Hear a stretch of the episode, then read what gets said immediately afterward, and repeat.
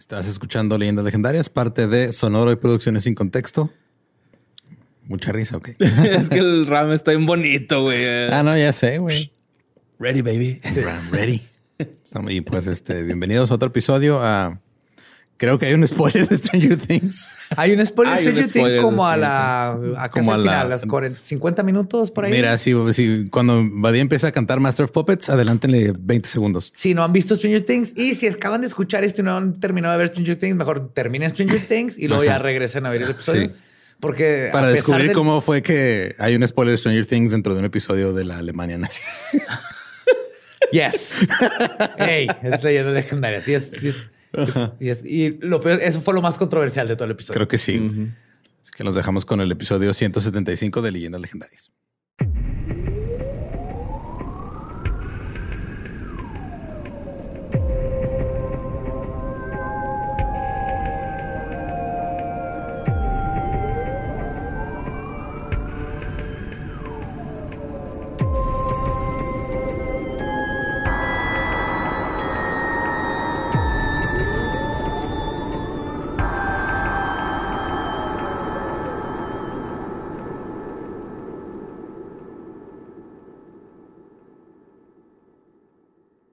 Bienvenidos a Leyendas Legendarias, el podcast en donde cada semana yo, José Antonio Badía, le contaré a Eduardo Espinosa y a Mario Capistrán casos de crimen real, fenómenos paranormales o eventos históricos tan peculiares, notorios y fantásticos que se ganaron el título de Leyendas Legendarias. Y estamos en otro miércoles.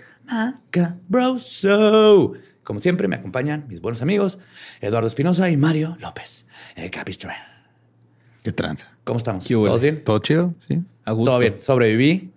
¿Sobreviviste? Eh, so- sobreviví una semana de dormir en el sillón porque Gabe tenía COVID. Ándale. Para todos los que dan gracias por todas sus buenas vibras. Salió súper bien, le dio como un catarro. Pero neta, cuídense de Guadalajara. Cuatro personas fuimos un día a Guadalajara de pasada, tres regresaron con COVID. Entonces, no, no bajen la guardia. Y no pasaron por jarabe tapatío, a lo mejor esa es la clave, güey. Comí sopa de tequila. Ah, qué rico. Tal vez eso es lo que ¿Sopa me de curó. tequila? Sí. Ok. Te dan un jarrón así. Es un cantarito, güey. es Ajá, una sí, cosa güey. así. Un cantarote. ah. Pero dije, ah, ok, pues es un drink. Pero luego el mesero me dice, déjame le explico cómo funciona. Le va a echar el shot y luego las frutas van a absorber el tequila y entonces tiene que agarrar las frutas y comérselas. Dije, ya estoy masticando, ya es sopa. Esto ya no es, ya no es un cóctel.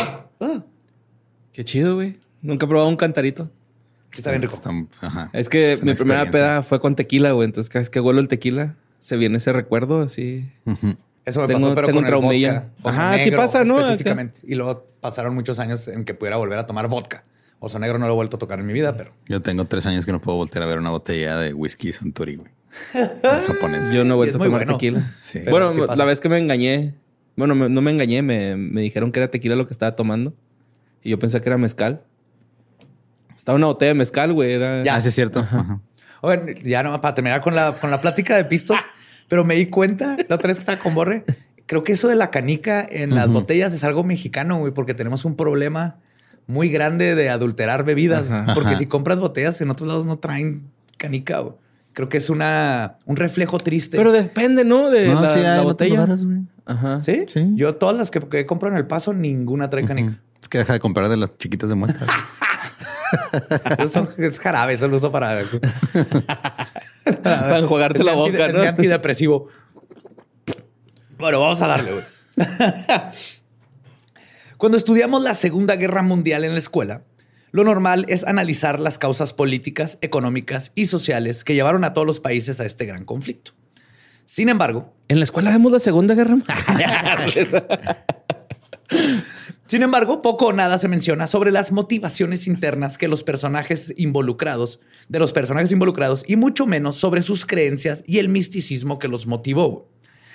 Y es que, más allá de lo político, el conflicto bélico que cambió el mundo está lleno de íntricos factores que a veces no nos imaginamos. Hoy les voy a hablar de misticismo, sociedades secretas, videntes y ritos paganos en tiempos de Hitler, ya que, como nos vamos a dar cuenta, estos fueron el motor esencial para la ascensión del poder. Así que déjenme les cuento sobre el ocultismo de la Segunda Guerra Mundial. Qué cabrón, güey. Sí, la Segunda Guerra Mundial estuvo cabrón. Sí, me imagino. Un poquito. o sea, Y ahora vas a aprender. Pero todavía había tiempo para hacer esas mamadas, güey. Entonces, no mames. O sea, güey, estás en guerra, güey. No mames. Escápate, pendejos. Oh, deja, deja prender tus velitas, cabrón. Perdón, perdón. Necesito sacar un Hellboy, espérame. Pues Adolf Hitler no se levantaba todas las mañanas pensando, ¿y cómo me voy a chingar al mundo hoy? ¿Cómo me voy a rasurar hoy? Así.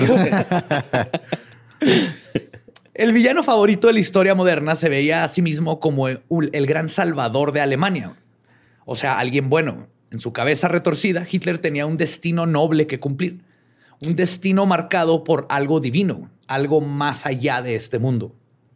Así que vamos a adentrarnos en las creencias de la ideología que aterrorizó al mundo y que hasta estos días nos hace preguntarnos qué carajo tenía esa gente en la cabeza.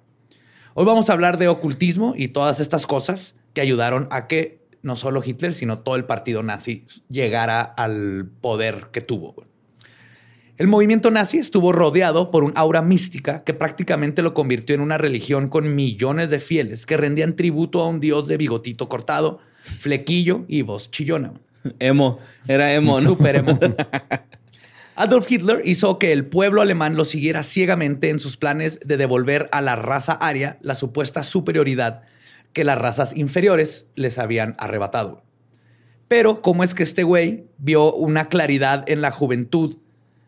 Le se metió y en menos de 12 años logró hacer lo que hizo. O sea, aquí se involucra mucho. TikTok. Güey, si ese güey hubiera tenido TikTok, No no, mames. mames, güey. No mames. Uno mismo, ¿no? Se, se iba, güey, del mundo, güey. Sí, no, güey. que nomás estén ellos.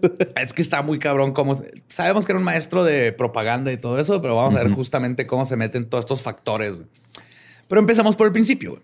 Adolf Hitler nació el 20 de abril de 1889 420.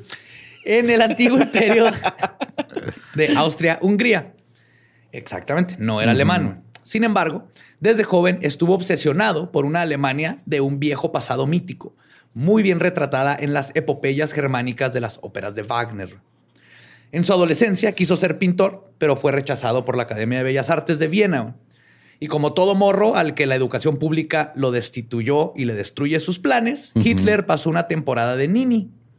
Vivía de la beneficencia y pasaba sus días vagando por las calles oyendo música y pensando y sobre todo leyendo. Dentro de sus lecturas favoritas se hallaba la revista Ostara, la cual toma el nombre de una antigua divinidad germánica de la primavera.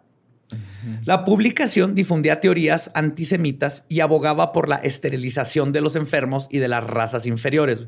De hecho, Ostara es de donde viene Easter, que es Pascua. Sí. Ok.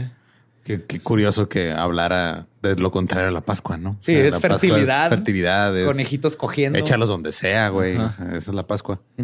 A mí se me figuraba como marca de refrigerador o algo así, ¿no? Oster, Sí, güey. la vieja diosa refrigerador. También ahorita dijiste Popeye, güey, Wagner, y nada más pude pensar en Popeye y el doctor Wagner, güey. O sea, este, este güey. Sí, definitivamente en tu escuela no dieron Segunda Guerra Mundial en la historia. güey. Fue cuando falté, ¿no? Qué bonita idea tienes de la Segunda Guerra Mundial en tu cabeza. Entonces. Charlie Chaplin escuchó al- la, música del doctor Wagner. Yo no, yo creí que nomás hacía lucha libre, güey. Se comió un pollo frito que sacó de su Oster, güey. y se compró un refrigerador para esterilizar gente. Nunca pierdas esa inocencia, Borre. Vive en ese mundo por todos nosotros, güey. Por favor. No, te borre en la época de la Segunda Guerra Mundial hubiera estado caramelizando penes bien a gusto y no en campos de concentración. Sí lo veo como oficiales ese ahí. Dime si te duele. Chale, no. Ah. Pero sobre todo esta revista hacía énfasis en la glorificación de la raza aria y cómo ésta supuestamente descendía de los mismos dioses. La revista fue fundada por Georg Lanz von Liebenfels, un escritor y monje católico que se jactaba de ser un neotemplario de los templarios, protector de la sangre pura. De hecho, su foto se ponía sus trajecitos con la cruz roja de los templarios y todo. Sí. Lance justificaba su racismo usando la vieja confiable, la Biblia. Según él, Eva cayó en la tentación y se, habían se había involucrado con un demonio. Como que mezcló ahí lo de Lilith con Eva. Y así fue como se dio origen a las razas inferiores, Siempre que digo razas inferiores es, eh, Pues y entre superiores comillas. entre comillas. eh, Ténganlo, ténganlo por favor muy en mente. Conformadas por YouTube no lo va a tener en mente. afrodescendientes, esclavos y judíos. Ah, mira. Supuestamente, estos pueblos buscaban seducir a las mujeres rubias para contaminar la sangre pura. Eso es lo que pensaban todo el día, güey. todo el día. ¿Cómo hacemos mestizos? Ostara tenía en su portada encabezados como, y cito, ¿es usted rubio? Si lo es, varios peligros se ciernen sobre usted. Trucha mi Lolo. No, güey.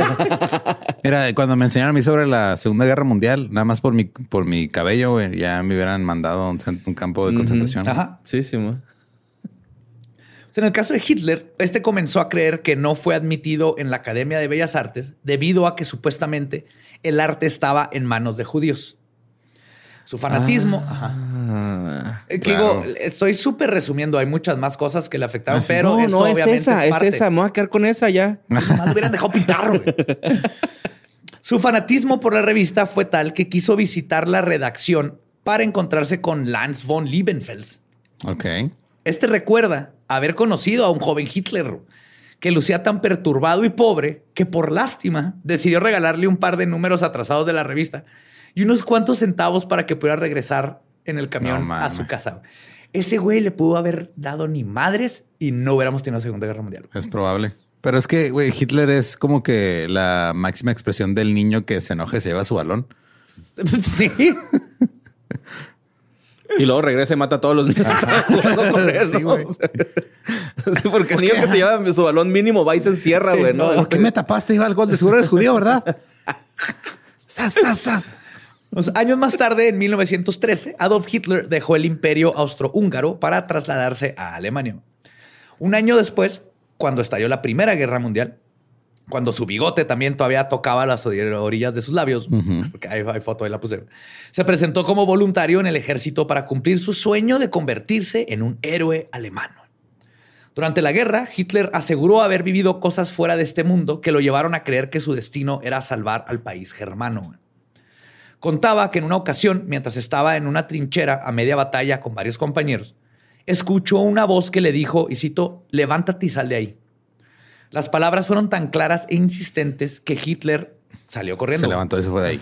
Apenas acababa de hacer eso cuando un resplandor y un ruido ensordecedor salieron de la barricada. Una granada perdida había estallado en el pelotón que había abandonado unos segundos atrás. Todos sus compañeros murieron ese día y Hitler comenzó a creer que algo lo estaba protegiendo.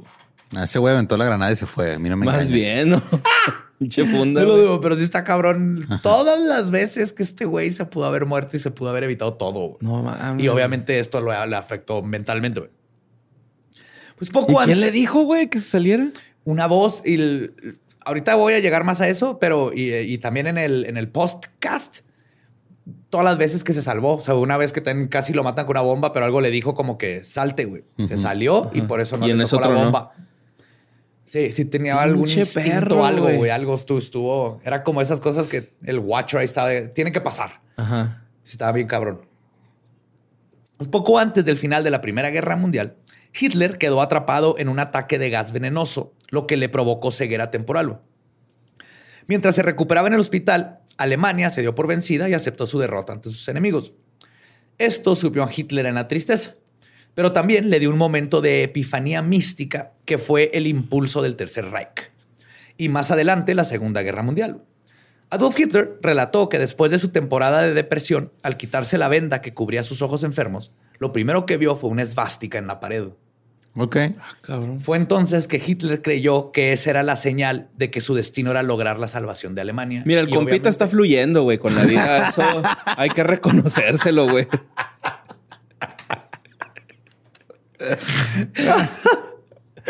Fluyendo como diarrea, pero fluyendo. Y obvio aquí, para quien no lo sepa, la esvástica no es una creación de un diseñador nazi. El símbolo tiene más de 5000 años de antigüedad. Si no la encontraron en, freaky- en freepick.es.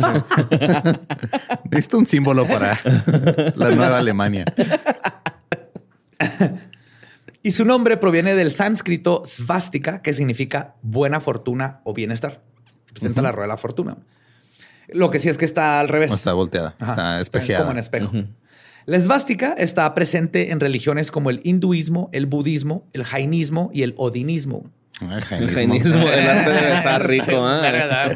Mm. A ver, ponme este pinche palito de cereza. ¿Qué iba a decir? No te muerdes esta manzana. Lo regresa en forma de cisne.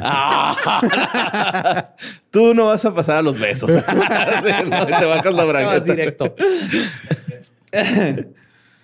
Este, pero también se encontró en artefactos antiguos de culturas europeas anteriores al cristianismo. Este símbolo es milenario. Por lo que algunos arqueólogos creían que era un importante símbolo religioso para las culturas originarias de Europa. Y nada, que era como la S chola, ¿no? O sea, era un garabato sin sentido, güey. Nadie sabe de dónde viene, güey. Vi todo un documental de YouTube. Hay, hay un, este, un artículo de Vice, güey. Eh, Ahí lo vi, no, no saben. La- el- no sé. Ah, al último con- no concluyen en nada. No, no, no. O sea, saben cómo más o menos dónde empezó y así, pero no saben quién lo hizo, cómo, porque empezó en tiempos pre-internet, güey. entonces no saben cómo en Juárez alguien estaba haciendo esa S Ajá. y al mismo tiempo que en Chicago, güey, sin tener internet. Está bien mamón, güey. Próximo episodio de Leyendas Legendarias va a Los ser de la, de la S chola, güey. La S chola. Cuatro partes. A lo mejor es la esvástica y luego la S chola es acá un mensaje, güey, ¿no? Divino. y Pues mira, dos S sí era un mensaje en ese tiempo. Sí, Ah, sí. No, ahorita voy a llegar a dos S, voy a llegar a las dos S, A ver. Pues algunos grupos ocultistas consideraron que estas señales que vio Hitler eran pruebas de que él estaba siendo guiado por fuerzas sobrenaturales para liderar el país. Pero, ¿cómo No, llegaron pues, estos bueno. grupos ocultistas a Hitler? Esa es muy buena pregunta. Ah, sí. Qué bueno que me preguntas eso, Espinosa, porque aquí tengo la respuesta. Pues, acabada la guerra y con la derrota alemana, Hitler permaneció en la milicia como educador de las tropas, dedicándose a predicar el nacionalismo. Más adelante fue espía del ejército y se infiltró en partidos políticos para ver si profesaban ideologías comunistas. Ah, qué padre. Sí, o sea, era un pinche snitch. Claro. Pensamiento que el bando de Hitler quería eliminar en Alemania, obviamente. Fue así como llegó al Partido Obrero Alemán, dirigido por Anton Drexler. Hitler pensó que por el mote de obrero, la organización sería un bastión rojillo. Pero, para su sorpresa, el partido era más derechista que el PAN. Ah, mira. El loco del bigotito, güey, quedó encantado con el ambiente, ya que el grupo era antisemita, anticomunista, homofóbico y racista, güey. Tan ricas que están las semitas, güey. No entiendo ese pedo.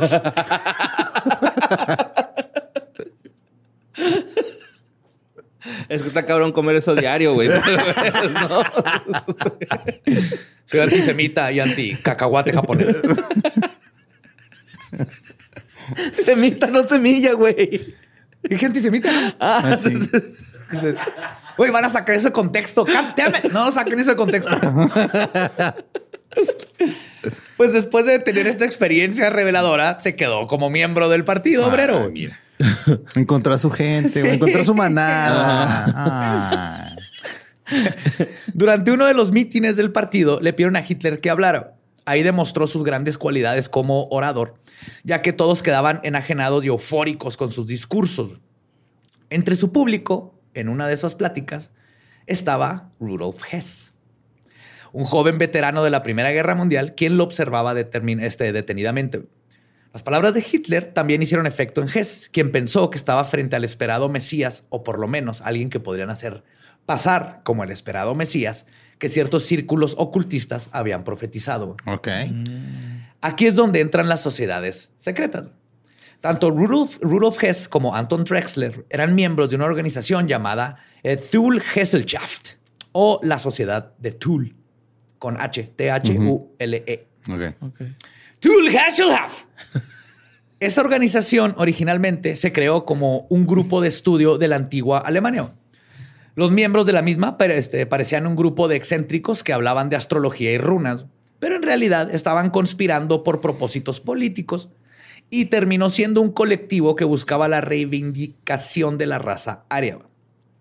Ellos tenían la descabellada idea de que los alemanes eran originarios del continente perdido de la Atlántida. Ah, mira. Ajá. Ok. Digo, ¿por qué no reivindicar, entre comillas, una raza aria?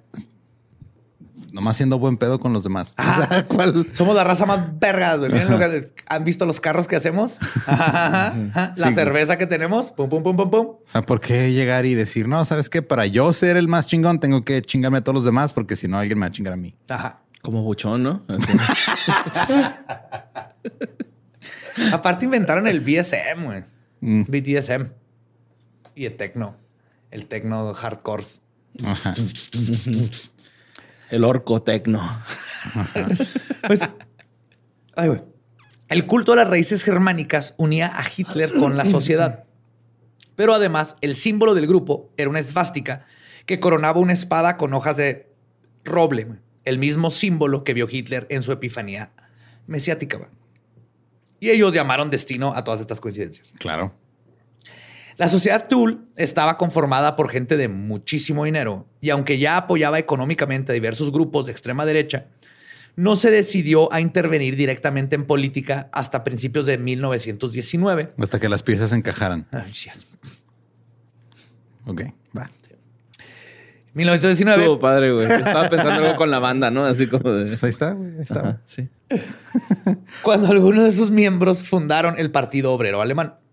Al conocer a Hitler y ver que tenía algo místico, entre comillas, que movía a las masas, Drexler y Rudolf Hess creyeron que habían encontrado a su Mesías Ario, por lo que la sociedad decidió apoyarlo económicamente para llevar a cabo sus ideas políticas. Eh, beca con sí.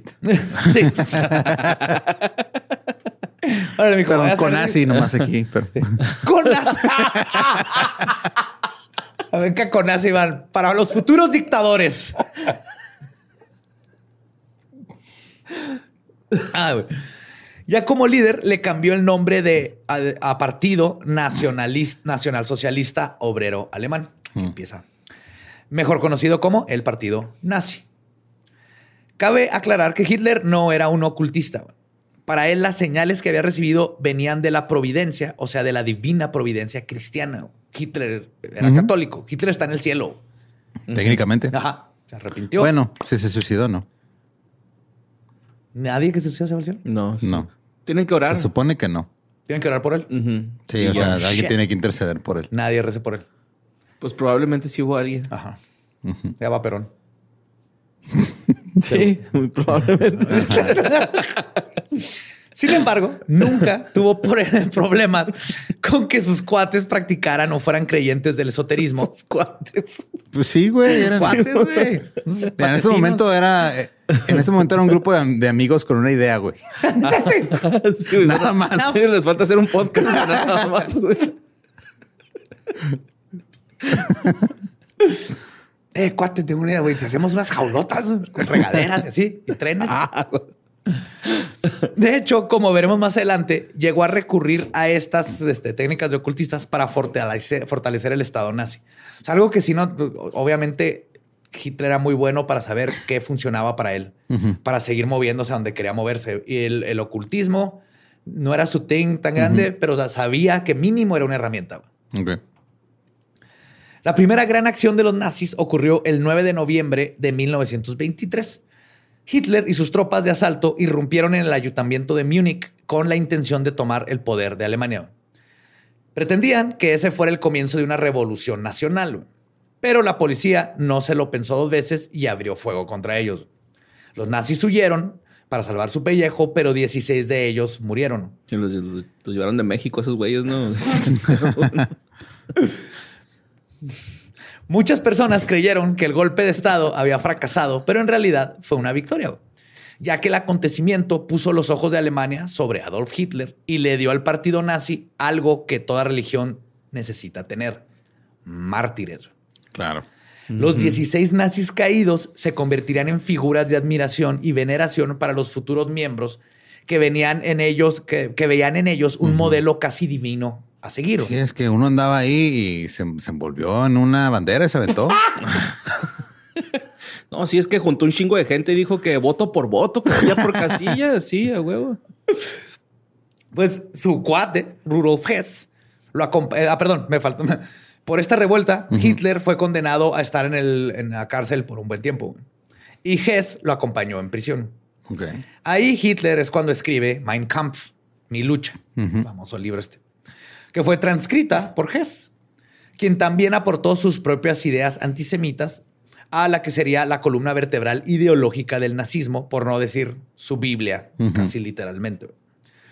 Entonces Hitler fue dejado en libertad a finales de 1924 Y una de las primeras acciones para reorganizar el partido nazi fue crear un grupo militar diferente a los ya existentes. Este nuevo grupo, que se distinguía por su uniforme negro, le juraba únicamente lealtad a él. Eran algo así como sus mortífagos, pero con uniformes de soldados del imperio de Star Wars diseñados por Hugo Boss. Ok. Bien bonito los sacos, güey. Sí, los sí, abrigos. sí, están bien güey. vergados. Están bien vergas. El nombre de su ejército era Schutzstaffel, mejor conocido como la SS. Una vez yo comí ahí. Ah, no, era Schnitzel, perdón.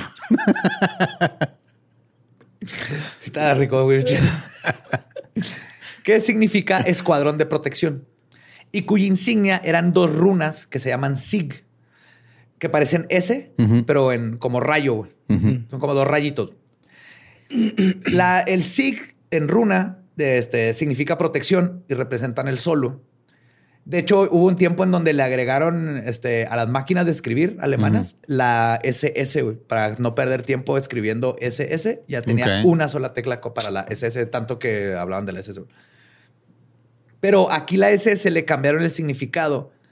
Que vamos a llegar, hubo un güey de runas que le dio otros significados a victoria. güey. Entonces era como la doble victoria. Ok. Sieg Heil viene de aquí, doble de victoria. Hitler nombró a Heinrich Himmler como Ay. comandante de esta nueva fuerza militar. güey. ¿No se acuerdan de ese vato? Tiene otro que se llama. No, el Himmler, no, no fue a clase ese día. Me quedé viendo Jimán.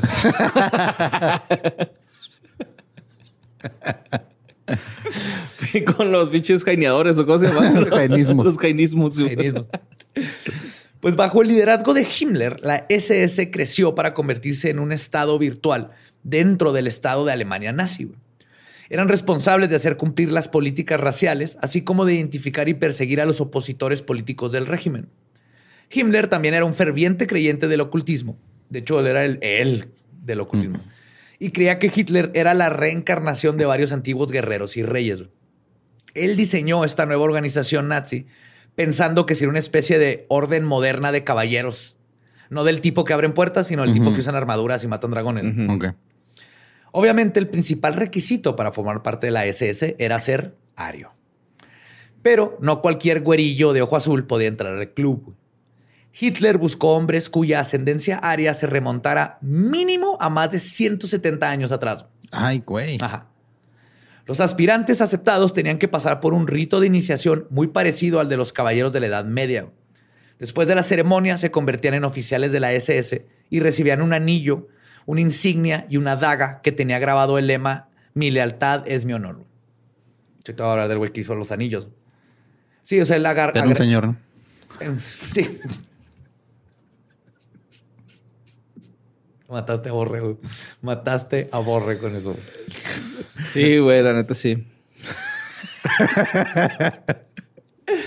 Sí, o tenían, tenía un castillo Himmler, güey, donde hacía sus tenía así el, este, como un círculo, como la mesa de los este, De los caballeros. caballeros redonda, y harían, hacían, hacían rituales cabrones de magia pinche hermética y cabronzota, güey. Pues Himmler impregnó con sus creencias ocultistas a todo el grupo. Llevaba a sus soldados a viejos santuarios en medio del bosque, donde los sajones practicaban sus cultos paganos y en donde los antiguos caballeros teutones se reunían siglos atrás. Todo estaba ligado a historia. Esto con la finalidad de que los agentes hablaran con los guerreros muertos y obtuvieran consejos, ideas y nuevas maneras de combatir. Suena bien masón eso, güey. ¿Sí? Ca- cabrón, güey. Sí, no, con la diferencia de que aquí, no sé, Sin espadas, ¿no? Aquí se juntan a desayunar en un restaurante, güey. Platican de empresas. Acá estaban planeando dominar el mundo. Las empresas hacen hacen eso. Sí, Sí. también.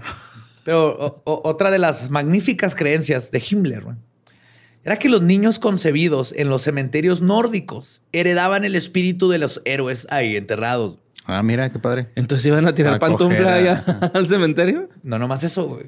Como cuando trajeron a Ronaldinho a México, va, güey, para que dejaran niños futbolistas acá. Simón, para que impregnara a medio Querétaro. Y ahí viene otra vez, ahí viene el señor. Lo tienen que estar trayendo, ¿no? Sí, claro. No, pues es que creo que va a ser técnico de no sé dónde. No sé. Sí. Pues no sé, chance, ¿no? No sé. Acaba de terminar. que- Bueno, eh, Himmler tuvo la amabilidad de publicar una lista de los mejores cementerios para ir a hacer el amor y contribuir con la causa nazi, güey. Como Airbnbs, ¿no? Yelp. listas de BuzzFeed bien raras, güey. Top 10 cementerios para coger y traer al nuevo. ¿Qué digo? Si yo leyera ese encabezado, yo primero me, imaginaría que lo escribió José Antonio Badía, no Henry pero bueno. Buen punto. Lápidas con forma de silloncito de Kama Sutra, ¿no? De motelito. Del sillón de Eros. Sí. No Tieso entre los tiesos. No quería admitirlo, sí me sentí poquito celoso. Cuando leí esto de Himmler, dije, perga, se me fue esa lista, güey. La voy a hacer. Vamos a enterrar al tieso, si vamos. Entierra al tieso con el tieso. Voy a hacer esa lista, güey. Pero la cosa, sepultura, sí, la cosa no quedaba ahí, ya que el jefe de la SS también les exigía a los oficiales que renunciaran al cristianismo y abrazaran el paganismo. Aquí se pone muy interesante, güey. La SS llevaba a cabo el entrenamiento de sus oficiales en el antiguo castillo de Wewelsburg. Es el que les digo. Güey. Bueno, Wewelsburg. Wewelsburg. Wewelsburg. Para ello, se educó, se educó la vieja edificación agregando una gran biblioteca de temas germánicos y ocultistas y de una sala principal decorada con esvásticas. Bajo esa sala había una cripta que, según una visión del mismo Himmler, algún día tendría las cenizas de los héroes nazis para ser veneradas. Si está bien pinche Wolfenstein y ah, Hellboy y todo esto, Si fue de neta, si está basado en mínimo, ellos creían en eso y lo hicieron. Sí, Cuando Hitler y el partido nazi obtuvieron el poder absoluto en Alemania en 1933, la SS se convirtió en un ejército de élite de más de 50 mil soldados que únicamente respondían al Führer. Imagínate, güey, tenías una guardia nacionalista que nomás responde a un güey. wow. Está de miedo, güey. Sí, que es caballado. Ya no pasan estos no, Lo bueno, ah, aprendimos de nuestros errores. Siempre. Himmler sabía que las creencias con las que se formaba este grupo necesitaban un soporte científico del cual apoyarse para no quedar como un loco frente a Hitler y otros colegas nazis que no eran ocultistas ni creían en temas místicos. Por este motivo creó la herencia ancestral Alemania, o la Sociedad para el Estudio de la Historia de las Ideas Primitivas, popularmente conocida como el Agnenerve, Anenerve o herencia ancestral. Mejor herencia ancestral. ¡Anenerve! Los objetivos de este instituto pseudocientífico era fundamentalmente tres. Investigar el alcance territorial y el espíritu de la raza germánica, rescatar y restituir las tradiciones alemanas y difundir la cultura tradicional alemana entre la población. Está muy ambiguo. Sí, pero en idea no es mala. Es como si en México dijimos, ok, vamos a ver dónde estaban todos los nativos en México. Vamos a regresar todos esos este, rituales paganos, las tradiciones. Vamos a recuperar todo lo que perdimos. En papel está bien. Claro. Para lo que lo querían usar es donde está el problema. y si bien los objetivos del instituto suenan a que intentan preservar la cultura, como les decía. Detrás de ellos, obviamente, habían actividades bastante ominosas. Una de las misiones más conocidas y extravagantes del Anenerve fue una expedición al Tíbet, cuyo objetivo era la del buscar los, los orígenes de la raza aria. Así como Platón mencionó la leyenda egipcia de la ciudad hundida de Atlantis, Herodoto menciona la leyenda egipcia del continente perdido de Hiperborea. Hiperborea está localizado en el lejano norte. Según la leyenda, este continente fue destruido por hielo y fue lo que hizo que sus habitantes emigraran hacia el sur. Ah, cabrón, ok. Y es así como fundaron las islas de Thule y Ultima Thule, que varias personas identifican como Islandia y Groenlandia. Okay. Sí, es posible que antes cerca del Polo Norte estaba menos frío y había gente y luego llegó el glaciar y bye dijeron, Santa, vámonos. No, yo aquí me quedo. aquí me quedo. toda mi familia ha estado aquí. Mi pinche taller no se puede mover. Los niños van a necesitar Hot Wheels. ¿Quién les va a hacer los Hot Wheels? Yo. Mandíbulas extremas, cabrón. Tengo que hacer un chingo. No estás con los niños chingan y chingan con esa mamada, güey. Mandíbulas extremas. El autolavado también. Sí. ¿por qué nos gustaba esa madre, güey? Y ahora odio lavar el carro. Sí, güey. Sí, pues uno de los integrantes de este grupo de exploradores era Israel, de este, Israel, eh, perdón, de estos exploradores, era el coronel de la SS, Carl Weistor. Weistor. Thor. Weista. Weistor. Mejor conocido como el amo de las runas, el que les decía, okay. de las runas. un experto ocultista que lideraba las expediciones con sus conocimientos. De hecho, hay fotos de ellos midiéndole la nariz y todo a, este, a los nativos Ok. de otros lados, porque era así como que él no está güero. ¿Por qué? Y les medían las caras y todo para ver qué pasó. ¿Dónde? Where did it go wrong? ¿Por qué no está lleno de güeros acá en todas estas expediciones del Tíbet? ¿Cómo se supone que de aquí somos, güey?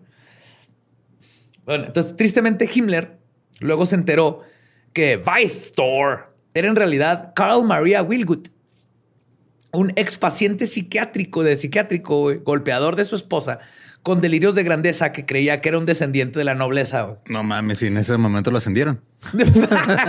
no, de hecho, cuando Himmler se enteró, lo despidió. Y Carl Maria Willigut dejó el proyecto el 28 de agosto de 1939, justo unos días antes de que comenzara la Segunda Guerra Mundial. A ella no le tocó la guerra. Pero antes de su despido, Himmler y sus Indiana Jones recorrieron el mundo en busca de pruebas científicas para justificar su superioridad. Porque si se fijan, lo que están haciendo es, si científicamente podemos tener datos, va a ayudar a que- convencer a la gente de que es verdad. Claro, es pero estás ahorita. empezando con un sesgo desde entrada. Estás buscando un resultado, güey, ya preestablecido. Exactamente. Si no es lo que la pasa ahorita con todo lo de la, este, el problema con las vacunas y conspiraciones y todo eso. Es que buscan con el sesgo y dicen, ah, ven, aquí está, mira, ese güey le salió una cola de caballo porque se puso la vacuna. Dice, What? What? What? No, Teo González así era ya. Ay, señor. Todo pai pai. Pues estas travesías fueron comandadas por el naturalista Ernst Schaefer, quien viajó hasta el monasterio de Potala en Lasha para buscar lugares fantásticos como Agartha. El lugar, se suponía, era un reino subterráneo que se extendía alrededor del mundo por debajo de nuestra corteza a través de una serie de túneles y canales, siendo Shambhala la ciudad más importante de esta civilización. Ok. Si la conocemos, Doctor Strange. Los nazis creían que en este reino habitaba una de las especies más longevas del mundo. Y a los ojos de los alemanes podría encontrarse el origen de la raza aria. Los chabelos. Chabelenses. Es A que a lo mejor es el pedo. O sea, nada más creemos que es un solo chabelo y a lo mejor no, güey. A lo mejor son varios y todos son iguales y demás. lo Vienen de. Agartha. Ajá, güey. Puede ser. Puede ser. Ajá. Y cuando llegaban vamos a a Garza, güey, son cuando iban a como sacar a piñas, ¿va? alguien. Sí, güey, llegaba Crecen alguien. nada y- más una, así, Sí, y lo, lo sacaban, le catafixiaban por algo, güey, y lo dejaban ahí abajo. Hay que aplicar para una beca con así. Simón. Ahí lo tenían encerrado, alimentándolo con ta- taquitos de caca, güey, así. ¿no? Como piña. Sentado en un mueble troncoso. Simón. Pero no- Con su dubalín de avellana y vainilla, güey. Acá, gusto el güey, ¿va? Pero el encontrar el origen de la raza aria no era lo único que buscaban. Se creía que Agartha poseía una fuente de energía inagotable, la cual permitía a los habitantes del reino vivir debajo de la tierra. El concepto de esta energía superpoderosa, llamada Vril, con V, apareció en 1971 cuando el novelista británico Edward Butler Lytton, en su libro The Coming Race, o La raza por venir, describe una raza superior llamada los Vrilya, que viven debajo de la tierra y planeaban conquistar el mundo con su energía psicoquinética. Vril es una energía psicoquinética. Ok. Es el Tesseract de Loki. Obviamente la idea de una fuente de energía autosustentable llamó la atención de los científicos nazis, quienes pretendían usarla con fines mm, bélicos. O sea, dijeron, si tenemos un, Algo de un energía- reactor nuclear de manoja, podemos dominar el mundo. Una espinita de Sonic. Lo que Ándale, hubieran- sí. Lo, que hubieran, lo que hubieran hecho con power banks estos güeyes, USBs. Simón. Pues la Anenerve también estaba obsesionada con encontrar objetos míticos como Mjolnir, el martillo de Thor, el Arca de la Alianza, el Santo Grial, la lanza y la lanza de Longinos o Longinos, La fuente de la juventud. que es donde le picaron cuando el- ves que a, a Jesús ajá, le Y luego la el encontró el pinche Constantine. Ah, es esa. Se supone que estaba en las manos de Napoleón, Hitler y todo. Y cuando la pierden, valen verga. Este, y que buscaban todo esto porque se supone que todo esto iba a ayudar al nazismo a extenderse por el mundo. Porque si creían en esta parte mística, güey, del arca, este, o la- el santo grial, que si tienen poderes de neta, güey. Vean el documental de Indiana Jones 3 y la última Claro. cruzada. Pero según José Lesta, el autor del libro El Enigma Nazi, Otra de las grandes prioridades de Annenerbe güey, era convertir la ideología política de Hitler en una religión que terminara sustituyendo al cristianismo. Era lo que les faltaba, güey. ya, lo, ya lo podían poner como un dios, güey. Y teniendo estas pruebas, era bien fácil convencer a la gente. Entonces, para ello, la organización disponía de uno de los mayores y más conocidos personajes dentro del ocultismo nazi, Friedrich Hilscher, conocido como el sumo sacerdote. Aunque poco se conoce de este maestro de lo paranormal, los investigadores coinciden en que era temido por todos los oficiales alemanes. El chico. Él era el Rasputín de Hellboy. Ok. Para darle en la madre al cristianismo, Hilscher fomentó el culto a la sangre y al valor de los soldados alemanes. Como el culto que recibieron los, los 16 nazis asesinados, buscó que el partido intente, este, perdón, este, que recibieron los 16 nazis asesinados cuando el partido intentó tomar el poder en Alemania por primera vez. Dijo, ya tenemos unos mártires, ahora, vamos a llevar eso a su máximo apogeo. Y a su vez buscó la manera de que las celebraciones cristianas fueran sustituidas por fiestas paganas o sea, lo mismo que hizo el cristianismo para entrar, este, institucionalizarse siglos atrás. Si no, esa fiesta pagada. Ay, sí, güey. no mames, güey. Esa canción en lugar Pero de. Pero viste que me emputé, güey. no mames, güey. No, no, lo que creo es básicamente así de que, a ver, ya, ya, ya no vamos a celebrar Pascua, vamos a celebrar austera, Es, lo que deberíamos estar celebrando. Es como decir, ya no vamos a celebrar Navidad, vamos, el Día de los Muertos, eso es lo nuestro, eso es lo de nuestra cultura. Digo, tienen partes bien, pero no las estaban usando porque lo que querían era recuperar. A huevo, botas con mandarinas, güey, acá, ¿no? O sea, el Día de los Muertos si fuera como Navidad. Traen vergas, Botas de Navidad, bueno, de muertos, con mandarinas. Chingo de... Calcetines. Ah, bueno, sí, calcetines, porque no, acá no usamos botas. Ah, no, sí, ¿cómo no, güey? No, sí. Somos del norte a la verga, güey. Te acabas de dar cuenta. Siempre traigo botas. siempre traigo tenis yo, güey. Me ven los pies. Ah. Pues Lesta menciona, y cito, Himmler y su Estado Mayor personal, constituido por hombres de su más absoluta confianza, concibieron un calendario festivo para la Orden Negra de la SS, que establecía unas fechas sagradas a lo largo del año. En ellas, la SS renovaban sus compromisos de honor y lealtad para con el Führer y la orden. En dicho calendario nazi estaba la muy original idea que años atrás copió el Grinch de robarse la Navidad. El día del nacimiento de Jesús sería sustituido por la celebración al sol, que de hecho así es. El 25 de diciembre lo celebramos porque era la celebración del equinoccio, Sol Invictus, y los católicos se metieron ahí. Que para los romanos representaba el nacimiento de Mitra es decir, el día en que este astro, después de ir acortando su presencia desde el solsticio de verano, recobraba sus fuerzas tras, este, tras el periodo agónico del otoño y la muerte invernal. Otra festividad, este, festividad sustituida sería, como les dije, la Pascua y regresaría a la festividad de Ostara. Entonces se me hace bien bonito tratar de recuperar sus tradiciones dentro pero, de... pequeño detalle. Un pequeño detalle ahí. Además, la nueva religión nazi pretendía oficiar ritos como el matrimonio y el bautizo. ya, nos, nos toca a nosotros.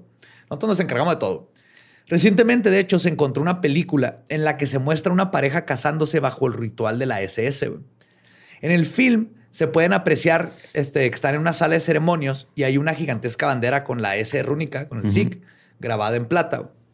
Previamente, la pareja había realizado su unión civil y en el curso del acto oficial superior, el mismísimo Himmler. Vestido de Elvis, güey, no los iba a casar. Heil, thank you very much. Les entrega un pan y sal, símbolos de la tierra y la fertilidad. Como curiosidad, uno de los principales regalos que recibieron los recién casados fue el libro de Mein Kampf. Ah, qué padre. Sí, güey, así como cuando. Para que lo pongan ahí en el baño cuando vayan a cagar. así como cuando descargabas iTunes, ¿no? Y te inventan el de YouTube. YouTube no mames, no lo quiero, güey. Sí, como tu tía te regala tu Biblia. Gracias, tía. Pues mientras la Anenerve se dedicaba a construir la religión nazi, el primero de septiembre de 1939 estallaba la Segunda Guerra Mundial con la invasión de Polonia. En este periodo, la vida de Hitler se cruzaría personalmente con lo místico gracias a Karl Ernest Kraft, un astrólogo y profeta suizo quien predijo que el Führer sufriría un atentado entre el 7 y el 10 de noviembre del 39. El día 2 de dicho mes, Kraft mandó un mensaje a su amigo, Henrik Faisal, quien trabajaba para Himmler, advirtiéndole sobre el atentado. Faisal no hizo pública la carta porque tenía miedo de involucrarse en un asunto peligroso, güey. Así que, ay, cabrón, esta carta dice que lo van a tratar de matar a Hitler. Pero el 8 de noviembre, una bomba explotó en una cervecería de Múnich. Muchas personas resultaron heridas, pero el objetivo, Adolf Hitler, salió ileso debido a que abandonó la reunión pocos minutos antes de la explosión.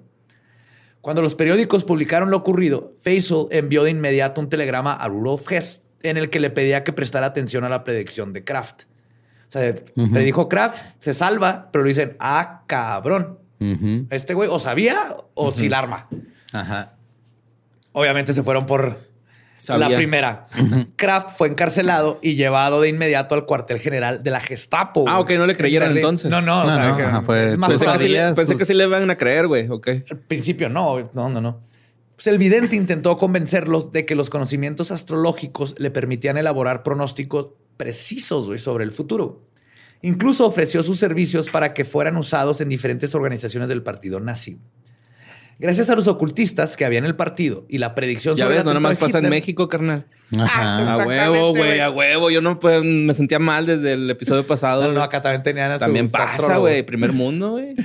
Kraft fue liberado. O sea, los ocultistas dijeron, a ver, tráelo, vamos a probarlo. Pues no pasó mucho tiempo para que Kraft tuviera una reunión con el ministro de propaganda, Joseph Goebbels.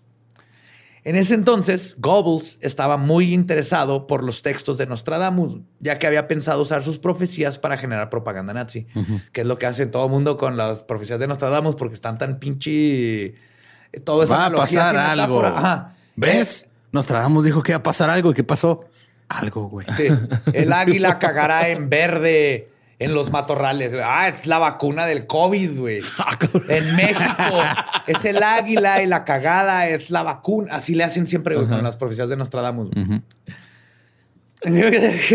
Pues el ministro no creía que en las artes místicas, pero sabía el poder que tenían sobre las masas. Así que tuvo la idea de que Kraft podría dedicarse a escribir un libro falso de Nostradamus en donde se pronosticara la victoria de Alemania en la guerra ya que eso podría infundir miedo en sus enemigos y levantar los ánimos de los alemanes que creían en esas cosas. Como Héctor Herrera va pidiendo acá que la gente se ilusione con México en este mundial. Ah, claro. No va a pasar, pendejo. Sí. Perdón, me tenía que desahogar Por mucho que ya no estés tan feo así.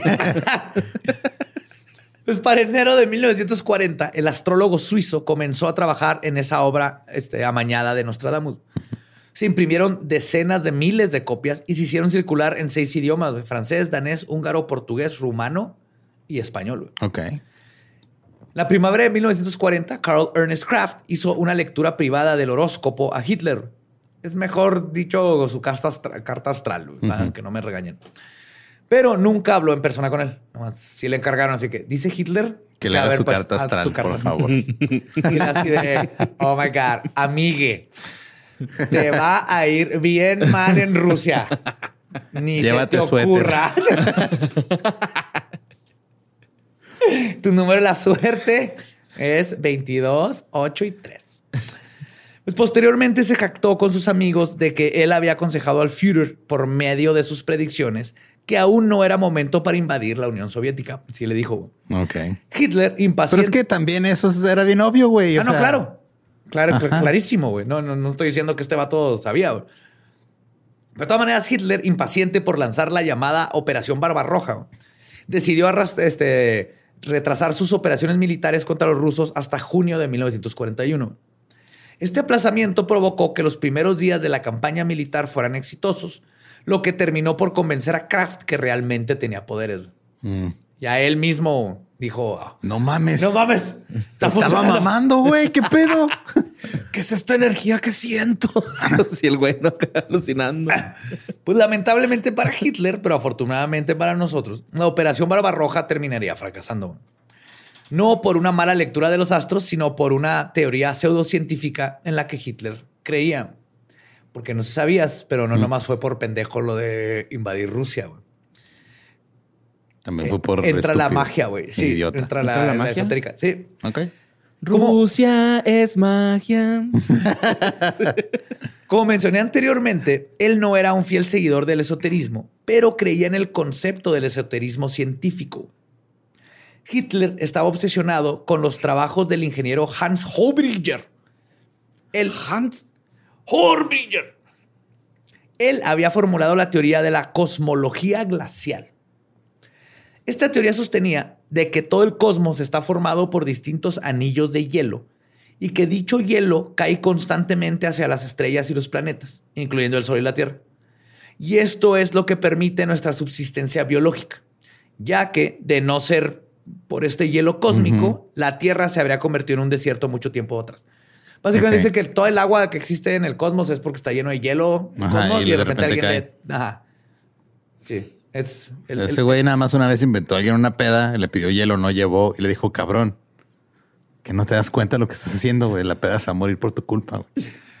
Pues bueno que el cosmos es el norte y le ponen hielo a todo, güey. Pues no hubiera valido madre. No estás al sur y tienes que pedir hielo en el clamato. El clamato lleva hielo porque es un litro y te debe durar horas frío. Eh, eso probablemente va a ser lo más este, controversial, de, este episodio, este episodio, güey. Ay, no le hace, güey. Está en rico, güey. con tantita carnita seca, unos camarones, güey, unas salsitas chidas. Salsas negras. Y cállate, güey. Pinche cacota fea, pero vas a quitarte ¿Es una sopa o es una comida? Bueno, aparte de esto, güey, al mismo tiempo, estos pedazos de hielo este, han generado las catástrofes naturales y eras glaciales cuando caen. Mm, También sostenía que el último evento causado por el gran, un impacto de, uno de estos este, hielos del espacio fue el diluvio descrito en la Biblia. Mm. En el Los cual. Locos. Ajá. ¿Se acuerdan de los hielocos? Se cayó un hieloco, güey, que además provocó el hundimiento de la Antártida, de la Atlántida. De Sí. Ese te hace hundir Antártida. Atlantis valió verga por un hieloco cósmico. y de seguro era el de Alien. Sí, güey. Era más difícil de conseguir, le brillan los ojos. Sí, está sí. y pues ahí fue donde valió madre este, la raza aria en su apogeo y tuvo que migrar. Hitler llegó a hacer referencia a esta teoría en varios de sus discursos. Decía cosas como que la Tierra había estado cubierta por hielo hace algunos siglos y eso explicaba por qué los alemanes eran inmunes al frío, güey. Ah, claro. De ahí vienen. Estaba esta creencia. Lo llevaré a tomar una de las peores y metanfetamínicamente más estúpidas decisiones durante la Segunda Guerra Mundial, porque no hay que olvidar que este mm. güey siempre estaba hasta su verga de metanfetaminas, igual que su ejército, güey. Por eso hicieron tanto en tan poquito tiempo este güey inventó los. ¿Te estás diciendo que las metanfetaminas funcionan hasta cierto punto? Sí, pues. Ahí están los compas traileros, güey, ¿no? Llegan a sus destinos. La neta, sí. No consumen esas madres. Pero la neta, los alemanes inventaron la guerra de 24 horas, güey. Mm. O sea, tenían metanfetaminas a los soldados para que duraran todo el tiempo. De hecho, hasta hay pinches audios, ¿no? Acá como de cómo cómo es experimentar los sonidos de la guerra y es por el tiempo que duraban los enfrentamientos, güey. Y es un putero de tiempo, güey. Antes, por ejemplo, en la Primera Guerra Mundial era de, ok, caballeros, es hora de pelear. Todos listos, carguen. ¡Eh, están listos allá! Arre pues, arre. arre pues. Y salían de las trincheras y piu, piu, piu, No, pues acá en Crico, se dormían en la noche. Eso es lo que hizo Alemania. Y entonces los pues los que estás peleando dicen, no, pues yo también necesito que mis pinches soldados anden hasta la verga, güey. Ahí les va, ahora le toman sus tachas y Hicieron a bailar, güey. Hicieron el amor entre todos. Puro y así plur, se acabó la un masajito. El plur nos salvó. Una paletita. Fue plur. bueno. Me decía de su estúpida idea, güey. El Führer envió a 3 millones de soldados alemanes y a 3 mil tanques contra Rusia en invierno.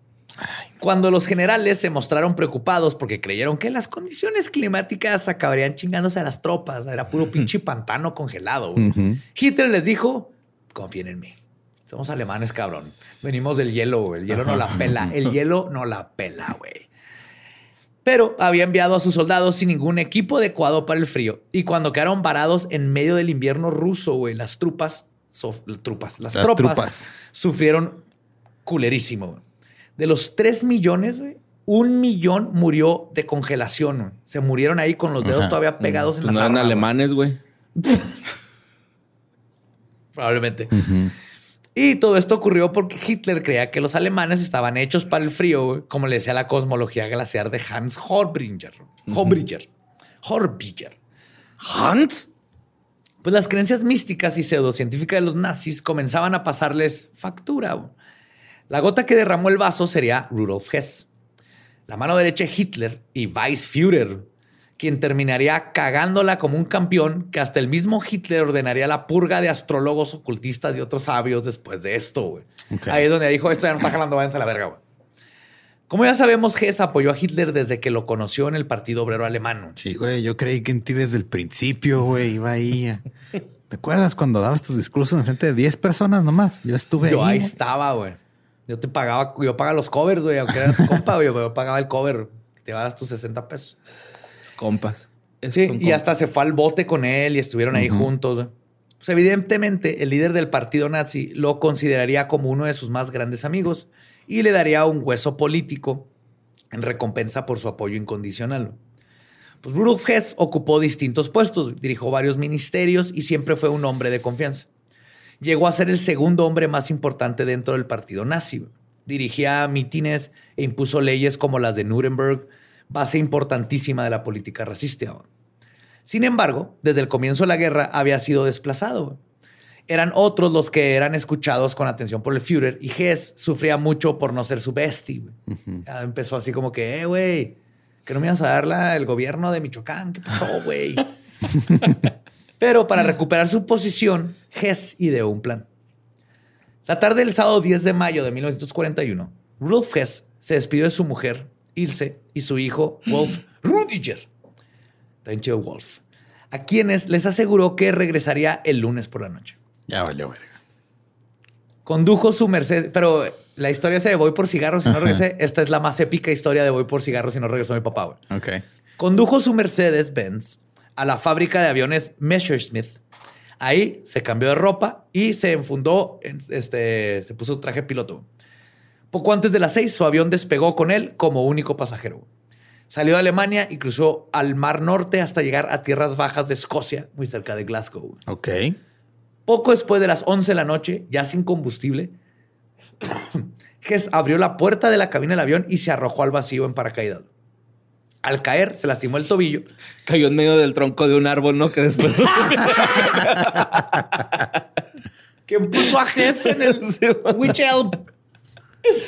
Al caer se lastimó el tobillo porque era la primera vez que paracaidaba en su vida. Ok. ¿No lo fue tan mal? No. Sin más se lastimó el tobillo.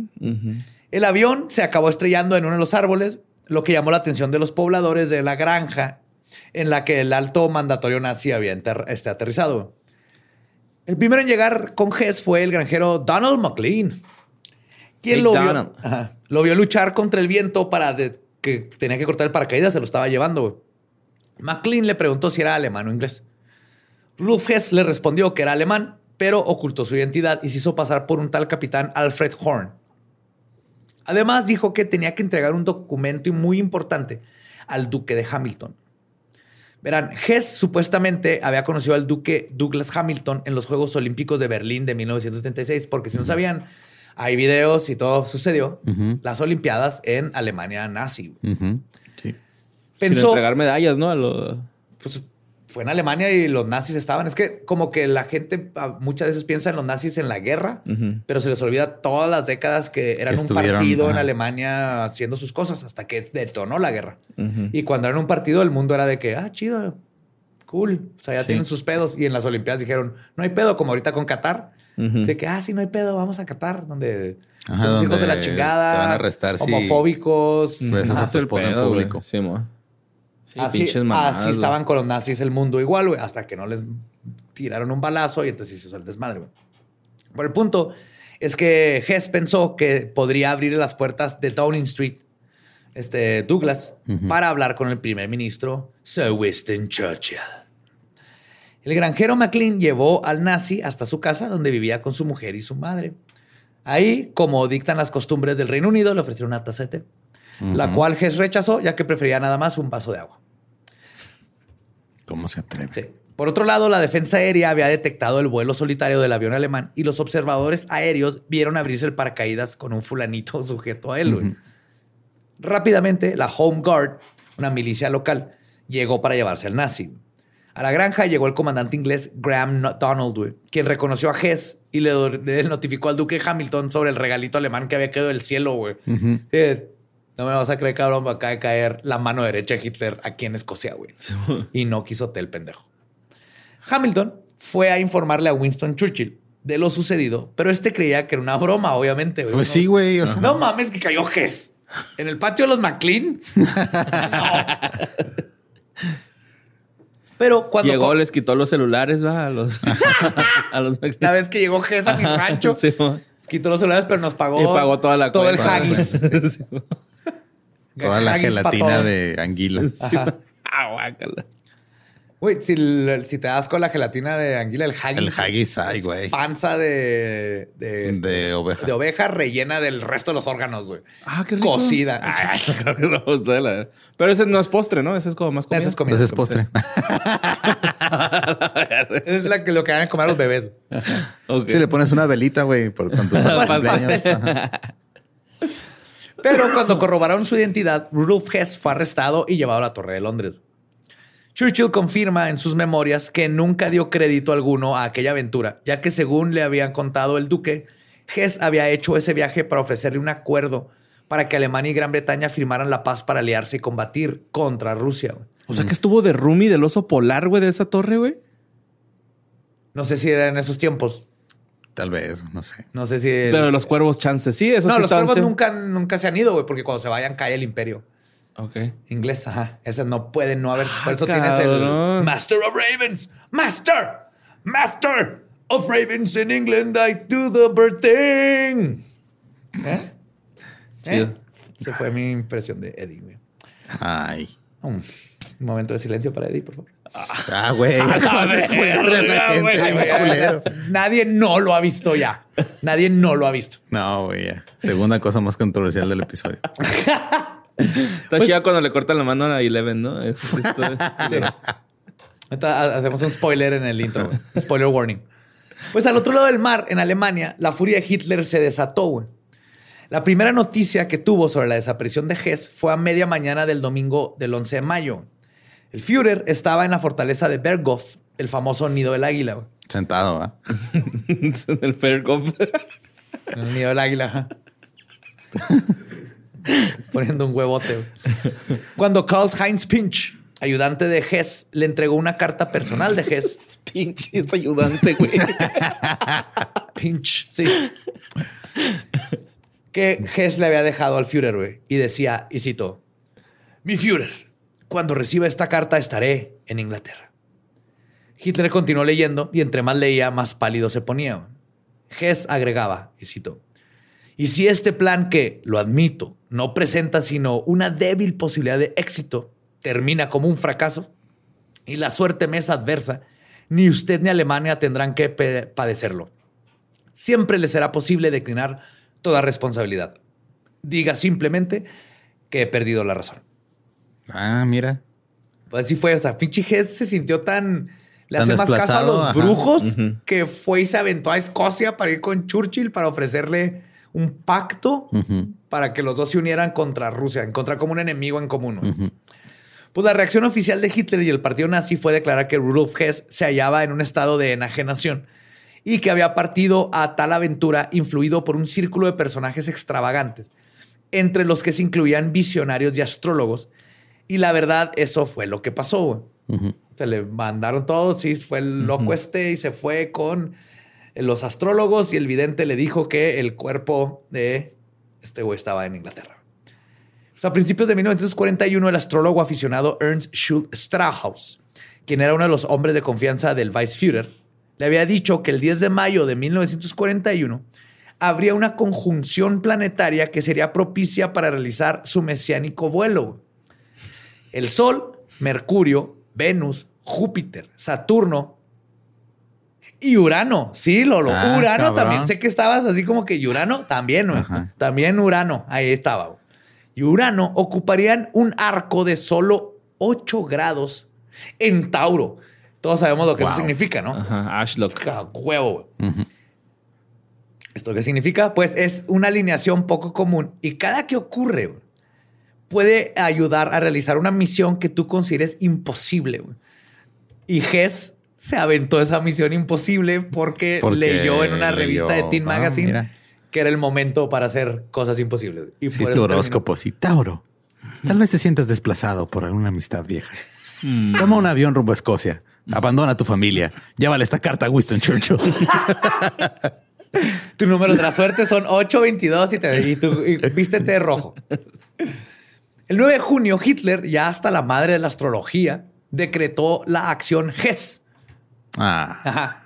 ¡Acción Hess! El co. sí. El arresto en masa de astrólogos, echadores de cartas, ocultistas, hipnólogos, videntes y nigromantes, que pasaron a ser declarados enemigos del Tercer Reich. Irónicamente, cabe mencionar que para esta decisión también influyeron las predicciones que algunos de ellos estaban haciendo, donde profetizaban la caída del nazismo. Entonces era como un, no les creo a estos güeyes, pero al mismo tiempo están diciendo que vamos a caer, entonces medio les creo, arréstenos A los todos. Era esta cosa ridícula. Junto a las detonaciones y el traslado a campos de concentración de muchos de estos místicos personajes, se prohibió realizar pronósticos y otra serie de trabajos relacionados con las estrellas. Y aquí cayeron, el- después de los judíos, los que más sufrieron fueron los Roma. Ujú. De hecho, eran literalmente, buscaban a los Roma, Romani, los gitanos, para este, matarlos. Fue de las pocas así instrucciones directas de genocidio. Eran los Romani y nadie se acuerda de, de ellos, obviamente. Fueron millones y millones. Y aquí la gran dicotomía esotérica. Porque aunque Hitler con- este, condenara a los ocultistas y los astrólogos tras el extraño viaje de Hess, la verdad es que si checamos en su biografía, él mismo estaba más cerca de ser un místico que un simple político. Solo hay que recordar su concepción mesiánica de la historia y su convicción de que él había sido la providencia y que la providencia lo había llevado al poder. Entonces era el clásico cuando, ah, el horóscopo dice que vale verga, no le creo. Ah, el horóscopo dice que sí, sí le creo. Ahora sí funcionó, ahora no. Así estaba Hitler. Huevo, la actitud, güey. Ajá. Ajá. En cuanto al loco vuelo de Hess, existe la teoría de que este pudo ser resultado de un plan secreto de los británicos, ya que los servicios de espionaje de aquel país seguían los pasos de muchos mandamases nazis. Y Rudolf Hess era fácil de sugestionar. Entonces, Church- Ah, mira, el Gessel es el más meco, güey. Tú, mira. Mándale a esta revista de Tim Bow. Déjasela ahí en el excusado, güey, para cuando cague, güey. Vas a ver lo que la vamos a tener aquí en Escocia, güey. La vamos a tener aquí en Escocia. Pues Churchill tenía una mente abierta a iniciativas muy poco convencionales, que de hecho pronto habrá un episodio de justamente una de estas misiones poco convencionales de Inglaterra que ganaron la guerra. Cuando les pidieron los barcos a los civiles. No, no, no. Ese- ah. voy a hablar de eso aquí. No, no, no. Este estaba más de. Es otro pedo. operación- la operación Mincemeat. Ok. La operación carne molida, güey. Está Ok. muy cabrón. Qué rico. Ajá. Por ello, no es de extrañar que también recurrieran a astrólogos ilusionistas y al consejo de místicos para llevar a cabo su guerra contra Hitler. Algo que algunos llaman la guerra mágica. Se dijeron, este güey y los, los de Hitler se creen estas madres. Hay que usarla en su contra. Ok. Ajá. Qué chido, güey. Por ñoños, así. ¿no? Sí, por ñoños. por ñoño, ajá, güey. exactamente, güey. Pero se pone más cabrón la guerra mágica, güey. No nomás fue de espionaje, porque teníamos, tienes este, no sé cómo se llama, pero hay un, un güey que era un mago de adeveras, o sea, no mago de adeveras, mago ilusionista, que este, el- tapó el Thames, el Támesis, lo tapó con ilusiones de magia Edward Norton.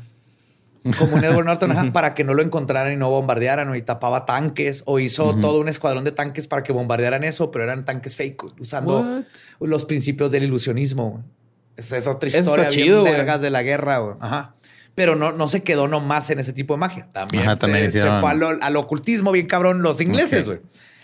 En dicha guerra participó unas figuras más importantes en esto que les estoy del ocultismo del siglo XX. Alistair Power Bottom Ah. Crowley, güey. Obviamente.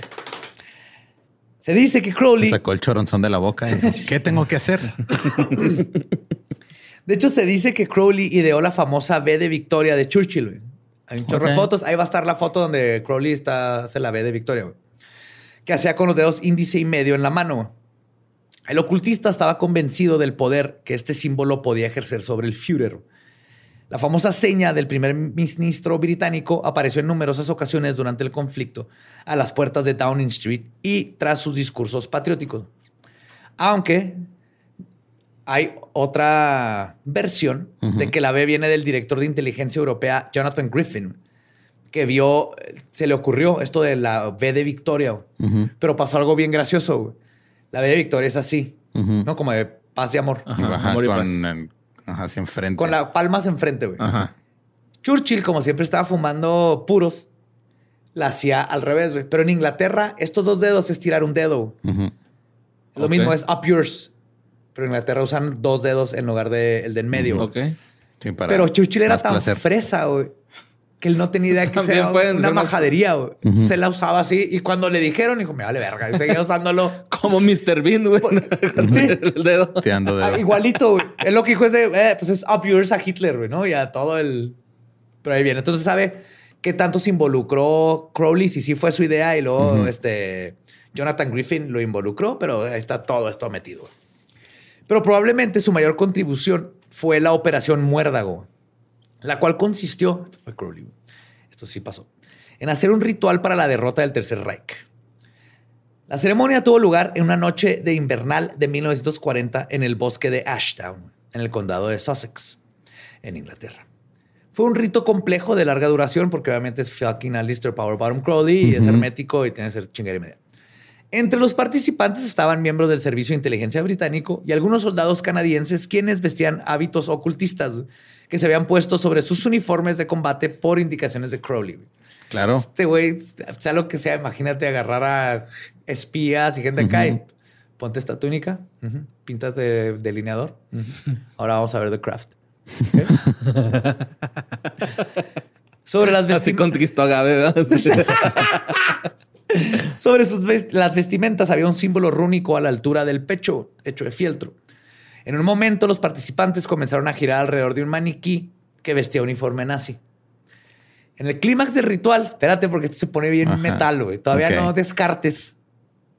No, no, está bien. que la magia funciona, Espinosa. En el clímax del ritual, Alistair ordenó poner una especie de alas en la espalda del maniquí. Después, todos los asistentes se dirigieron a una iglesia cercana. Ahí subieron hasta el campanario el maniquí. Acto seguido, rociaron al nazi de plástico con gasolina, le echaron un cerillo y el fuego se hizo presente. Luego arrojaron al maniquí desde lo alto y este se deslizó a través de un cable que habían puesto. sí, que le iba sujetando, cuya dirección se dice apuntaba a la ubicación geográfica de la Cancillería de Hitler. Se hicieron un, sigilo de un nazi en fuego, y cómo va a caer, güey. El ángel caído, güey. Hitler quemándose y cayendo, güey. Pusieron una tirolesa, güey. Es, es cabrón, güey. Güey, esto es algo que haría pinche Iron Maiden, güey. Crowley hizo un concierto de metal, güey, antes de que hubieran conciertos de metal, güey. Güey, lo hizo Ricardo Pérez, ¿no? Llegando a cara, güey, No, no bajó en fuego, pero... Sí, ¿cómo cuenta, no? Es bueno, es bueno. Pues después de la realización de la Operación Muérdago, Hitler y sus secuaces iniciaron su lento pero definitivo hundimiento y nadie me puede negar eso, güey. Alistair Crowley no fue el único ocultista británico que desplegó sus armas mágicas para defender a su país contra los nazis. Dion Fortune también puso su granito de arena en la mágica batalla. Ella dirigía la Fraternidad de la Luz Interior, una organización cuyos miembros se consideraban a sí mismos los defensores mágicos de Gran Bretaña son los herederos espirituales del rey Arturo y sus caballeros del Santo Grial y obviamente Merlín. Muy bien. Cuando comenzó la Segunda Guerra Mundial, era lógico que pusieran sus poderes psíquicos al servicio de la causa. Llegaron los Súper lógico, así que, claro, hey, aquí tenemos un chingo de DVDs de The Craft y un puto de palomitas. Churchill, Kyle, güey, tienes que ver este pedo. Es empoderante. Ven. Churchill, no, como que se antoja más bien este chicas pesadas, ¿no? pues durante tres años, Fortune envió una carta semanal a cada uno de sus seguidores en las que detallaba una serie de ritos mágicos y ejercicios de meditación que tenían que realizar todos a la misma hora y el mismo día. Eso es lo que se así estaban así constantemente ellos haciendo su thing. Yo hago magia, entonces yo voy a ayudar haciendo magia. ¿Eran los viejitos encuadrados? No, esa es la parte, güey. Estaba justamente este, Jared. Al principio solo eran técnicas de respiración y relajación para reforzar el espíritu colectivo de la nación y protegerla de los ataques mágicos del enemigo. Sabían que los nazis estaban usando magia también, porque estaban convencidos de que los alemanes este, estaban haciendo exactamente lo mismo. Ah, Mira, eh. ¿Qué te cuesta, güey? Ellos lo están haciendo. Y si sí, y si sí. No estoy diciendo que no. Nos, ajá, que te cagan todos los pelos públicos. Bueno, estaría chingón. Así que ya no te tuvieras que trimear ahí. Pero el punto es, eh, por, si acaso, con la intensificación de la guerra, Dion Fortune encomendó a sus soldados, soldados psíquicos trabajos más específicos. Por ejemplo, en su carta número 15, fechada el 28 de enero de 1940, les mandó a patrullar mentalmente las costas de Gran Bretaña. Las instrucciones eran las siguientes, y cito, Vamos a meditar sobre unas presencias angelicales, vestidas de rojo y armadas, patrullando a lo largo y ancho de nuestra tierra. Visualice un mapa de Gran Bretaña y la imagen en movimiento de estas grandes presencias como sombras enormes a lo largo de las costas, hacia atrás y hacia adelante, de norte a sur y de este a oeste, manteniéndonos vigilantes al fin de que nada extraño pueda pasar inadvertido. Ok, entonces estaban haciendo sus propios guardias. Ajá. Como sus tulpas etéreos. Ajá. Ok. A Fortune y su Fraternidad de la Luz se les atribuye algunos logros como la evacuación del Feb, el milagro de Dunkirk, okay. donde Dion Fortune aseguró ver la ayuda de las fuerzas superiores. Estuvo metiendo eso y pidiendo que la gente y llegó toda la gente a unirse y bla, bla. Pero ahí estaba metida ella con sus buenos pensamientos. También. Sí. Qué bonito. Es como un tweet, güey, ¿no? sí, ella quiere, quiere cambiar todo desde el cerrito allá lejos. Ella mandó todos los pinches tweets de abrazos y rezos, güey. También hay que... Se puso un listoncito, güey, aquí, güey. Su carta fechada del 21 de enero, güey, del 39 era de... Métense a change.org y digan aquí. Queremos que los nazis se detengan. También hay quienes creen que fueron ellos los que, utilizando sus artes mágicas, atrajeron hasta Gran Bretaña a Rudolf Hess. Dion Fortune murió de leucemia en 1946, poco antes de cumplir 56 años, pero ganó la guerra. Claro. Algunos dicen que fue el desgaste que sufrió en aquellos combates psíquicos lo que acabó con su salud y por eso murió pues, tan joven. Ah, mira, sí puede ser. O puede ser que pues era leucemia. Ajá. Le empezó a salir su sangrita de la nariz. Así. Pero güey, por la nariz. Mínimo murió viendo que ganaron. Vírgenes.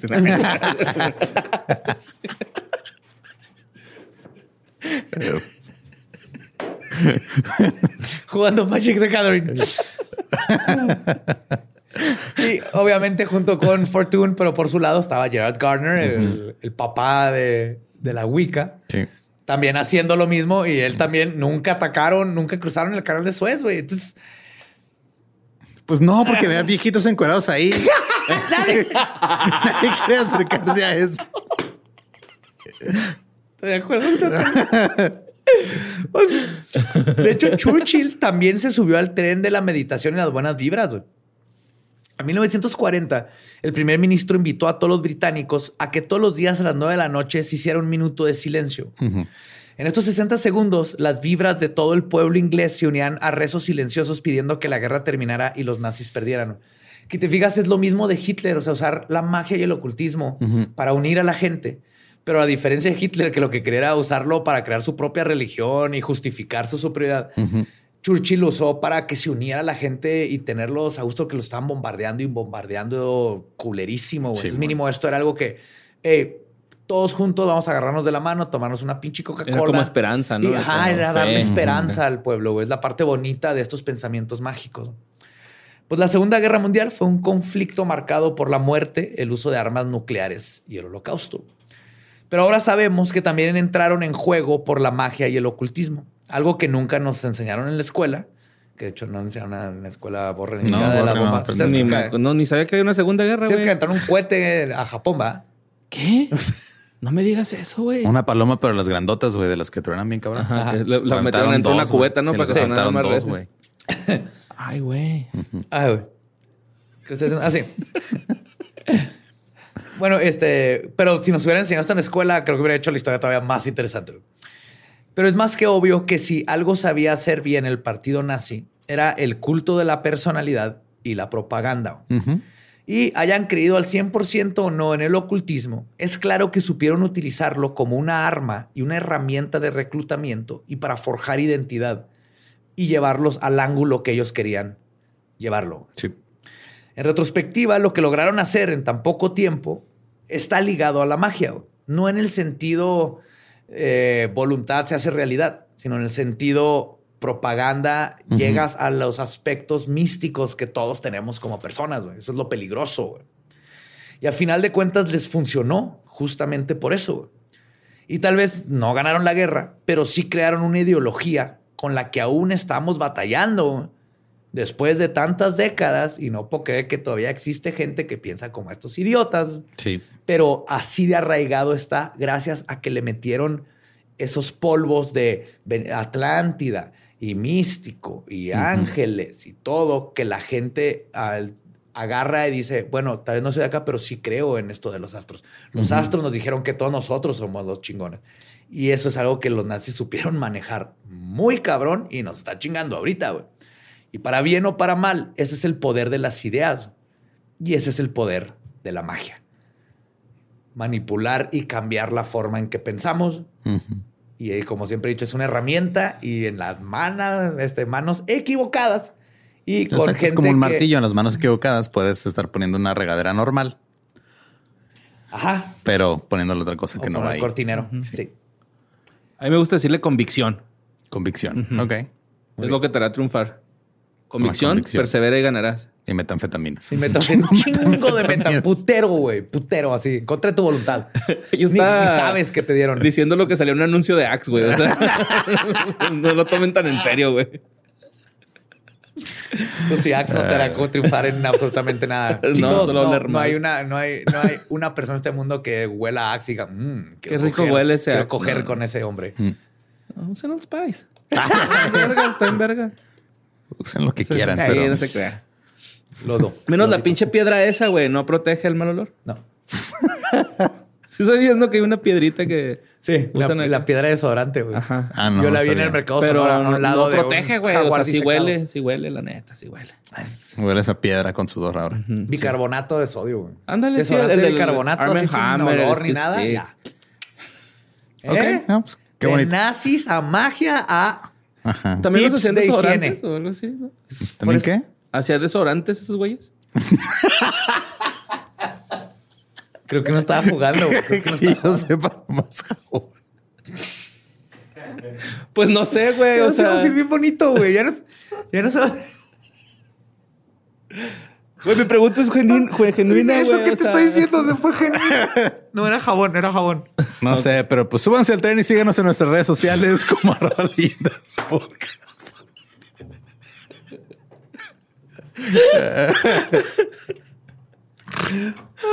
A mí me encuentran como ningún Eduardo. A mí no me sigan. Me recuerda como el va diablo. Ay, güey. Nuestro podcast ha terminado. Podemos irnos a pistear. Esto fue palabra de Alistair Power Bottom Crowley.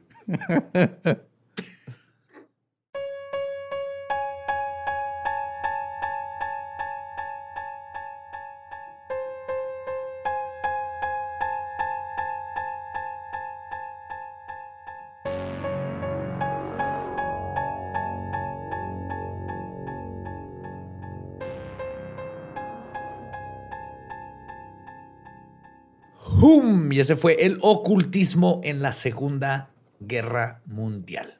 Eh, como vieron, no fue más. por, de todos lados. güey. Y si quieres aprender más Por de si ocultismo, ahí está Escuela Secreta todavía, vayan a escucharla. Sí, sí, sí. Exactamente. Escúchenlo, aprendan y hagan sus propios rituales de protección. Claro, y tenemos otros podcasts que pueden escuchar también, como el Dolop, pueden escuchar por tiempo limitado. ¿Qué fue de ¿Qué ellos? fue de ellos? Vayan a despedirlo, ya es el, el- el podcast, está en sus últimos episodios. Está caducando. Sí, ajá. Sí, pues ya nos, ya nos peleamos Luisardo y yo. Terminal. Ay, Sí, ya no podemos con nuestros egos. Ya. tener que dormirlo. Tenemos que separarnos. Sí, le dio rabia, le dio erliquia. güey. Erliquia, sí, sí, no, lo, amar- lo amarré al güey, está amarrado, güey. Yo decía el podcast, no a Luis, güey. Por eso. ¿Le dio erliquia a Luis? Ajá, sí, y, se, y lo amarré. Está amarrado. El Luis Atrás. Erliquia, ahí anda. Luis Erliquia. Sí. Estamos a pasarle una transfusión. Y también salió hace poco uno que se llama Músicos de Sillón. También están los podcasts que hace Sam. Hay cosas que escuchar aquí. Y están checando también el canal de Producciones sin Contexto en YouTube. Yes. Que van a empezar a salir cosas también allá. Y aprovechamos para agradecer a todos nuestros Patreons y los de YouTube. a los miembros de YouTube, así Miembros de YouTube que ayudan a poder producir todos estos podcasts que ustedes aman y adoran. Y muchas más cosas. Todas. Sí, güey. Y algunas. Bien bonito. Todas. Gracias. Son nuestros Medici. Medici. Medici. Bellísimo. Pues sí, ¿no? Todo chido. Todo excelente y nos vemos y escuchamos próximo. Lo bueno que el spoiler estuvo mal, ¿no? Le cortaban la mano a Vecna, no a, Eleven. Así es. Claro. Chingo.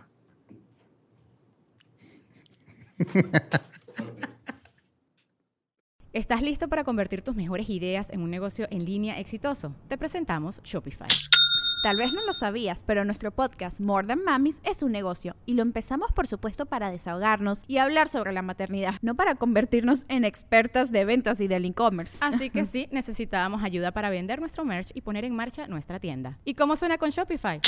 Llegó otra venta. Shopify es la plataforma de comercio que está revolucionando millones de negocios en todo el mundo. Ya seas un emprendedor desde tu casa o desde donde sea, Shopify es la única herramienta que necesitas para iniciar, administrar y hacer crecer tu negocio sin dificultades. Con Shopify puedo gestionar pedidos, envíos y pagos desde cualquier lugar, brindándote toda la información y estadísticas de tus ventas al detalle. Regístrate para un periodo de prueba con tan solo un dólar al mes en shopify.com barra sonoro, todo en minúsculas Ve a shopify.com barra sonoro para llevar tu negocio al siguiente nivel. Shopify.com barra sonoro.